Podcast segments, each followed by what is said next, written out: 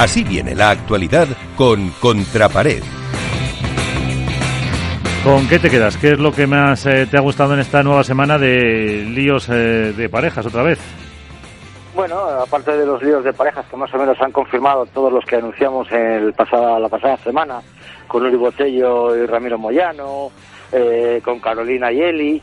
Bueno, hay que destacar que se ha celebrado el primer Challenger en Marbella, con un resultado bueno, que ha ganado Javi Rico y Momo González contra Tito Yemandi y como, tiene su compañía, sí, Coqui Nieto, efectivamente Coqui Nieto, y a mí me gustó mucho eh, un artículo que ha escrito nuestro ex compañero y amigo Nacho Padelazo sobre el detalle que tuvo Javi Rico en la final de no celebrar el título por respeto a su compañero eh, Coqui y bueno, creo que es un artículo que merece la pena leer y que siempre recomendamos que, lean a Nacho Padelazo porque no quiso celebrar el título por la gran amistad que tiene con Coqui y creo que es un detallazo.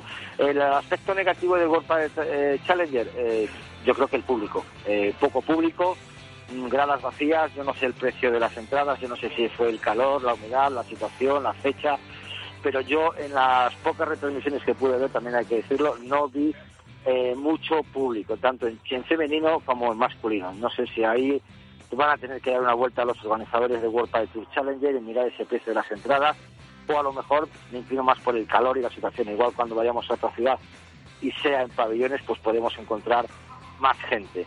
Eh, el COVID sigue haciendo estragos en el PADE. Eh, hemos visto que Ramiro Moyano ha dado positivo, por tanto la nueva pareja de Uri y Ramiro Moyano no va a poder participar en el World Padel Tour de las Rozas Jesús Moya tampoco va a poder participar. Eh, el brasileño Campañolo se pierde otro, otro torneo por COVID. La otra vez que se lo perdió fue por el COVID de su compañero Bergamini. Y surge eh, la típica pregunta en las redes, ¿no? ¿Cómo es que, estando todos juntos, estando en un torneo de, Challenger, eh, Ramiro Moyano con su pareja que es jugadora, cómo unos juegan y otros no juegan? ¿Por qué tienen un protocolo distinto? Eh, porque si yo soy positivo y mi pareja es contacto directo, no tiene que hacer una mínima cuarentena de 10 años, de 10 meses, perdón, de 10 años, de 10 días, de 10 días o, de 7 días. Entonces ahí surge el, problema, que creemos que, la verdad es que no sabemos cómo va a ser el protocolo World Padel Tour en ese sentido, porque si nos dicen que el gobierno nos dice que tenemos que guardar una cuarentena en 7 días, habría muchísimos más jugadores que no podrían jugar los torneos. Pero bueno, si ellos hacen una prueba y uno es positivo y otro es negativo, pues está claro que el positivo no podrá jugar y el negativo sí.